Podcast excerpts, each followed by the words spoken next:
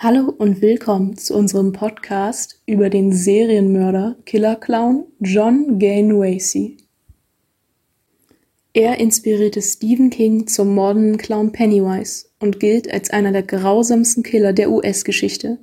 John Wayne Gacy vergewaltigte und ermordete mindestens 33 Jungen und junge Männer. Eine neue Doku wirft die Frage auf, ob es nicht noch mehr waren. Spätestens seit Stephen Kings S haben Clowns einen nicht unerheblichen Teil ihres Charmes eingebüßt, Pennywise dem kindermordenden Clown zum Dank.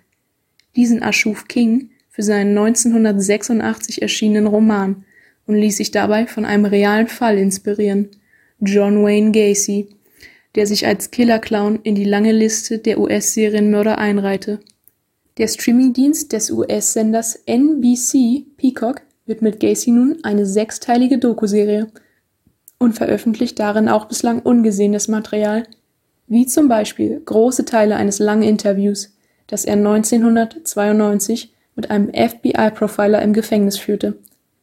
Gacy war 1980 für die Morde an 33 Jungen und jungen Männern zum Tode verurteilt worden und wurde 1994 durch die Giftspritze hingerichtet. Wie bei vielen Serienmördern gab es jedoch schon immer Vermutung, dass er vielleicht noch mehr Menschen getötet haben könnte. Diese Vermutung heizt in der Doku ein Ermittler von damals nun neu an. Der inzwischen pensionierte Polizist Raphael Tovar erinnert sich in Episode 4 an ein Gespräch, das er mit Gacy im Auto gehabt haben will, als er ihn damals nach einem der Verhöre zurück ins Gefängnis gefahren habe. Gibt es weitere? habe er den Mörder gefragt.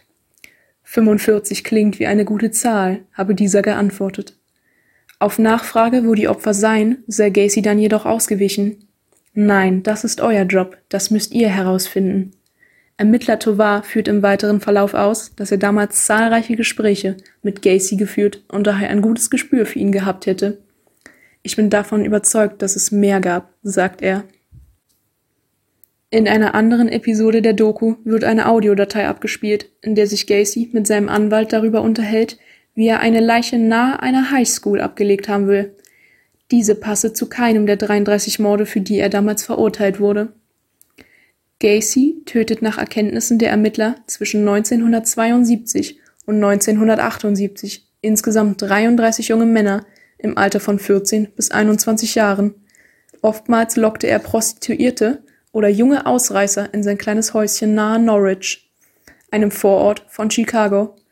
Manchmal versprach er ihnen Jobs, manchmal Bier und Pornohefte. In seinem Haus überredete er viele seiner Opfer unter Vortäuschung eines Zaubertricks dazu, Handschellen anzulegen. Anschließend vergewaltigte und folterte er die jungen Männer, ehe er sie erdrosselte und in dem Kriechkeller unter seinem Haus verscharrte. 26 Leichen wurden dort bei seiner Verhaftung 1978 gefunden, drei weitere an anderen Stellen seines Grundstücks Vier will er in den Des Plaines River geworfen haben. Da er als Clown Pogo in seiner Nachbarschaft bekannt und bei zahlreichen Straßenfesten aufgetreten war, tauften ihn die Medien damals den Killer Clown. Nach heutigem Stand begann er jedoch keines seiner Verbrechen als Clown verkleidet. Gacy erhielt einen Eintrag ins Guinness Buch der Rekorde für die längste Strafe, die jemals über einen Serienmörder verhängt wurde. Für die Morde wurde er zu 21 Mal lebenslänglich verurteilt und erhielt obendrein zwölfmal die Todesstrafe. In der Dokumentation kommt auch David Hachmeister vor, ein weiterer Ermittler der Polizei von Des Plaines. Er beschattete Gacy im Vorfeld der Verhaftung 1978, kam dabei auch mit ihm ins Gespräch. Gegenüber Hachmeister sagte Gacy seinen berühmten Satz Clowns can get away with murder, zu Deutsch Clowns kommen mit Mord davon. Der Polizist berichtet, wie sehr schockiert er noch immer davon ist, dass Gacy so normal zu sein schien.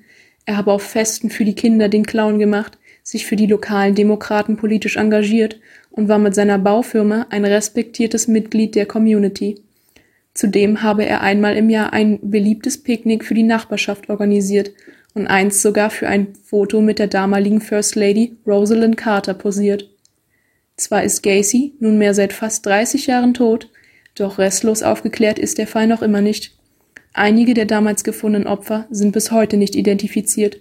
Zuletzt bekam eine Familie 2017 Gewissheit, als eine DNS-Analyse herausstellte, Eine der gefundenen Leichen unter dem Haus von Gacy, Opfer 24, war ihr Sohn, Bruder und Onkel, der mit 16 Jahren von zu Hause auszog, wenig später verschwand und nie wieder auftauchte. Alexa Dana, Produzentin der Dokuserie, bringt es auf den Punkt.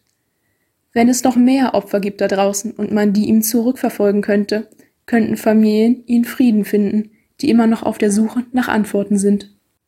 Dies war unser Podcast über den Killerclown John Wayne Gacy. Vielen Dank fürs Zuhören.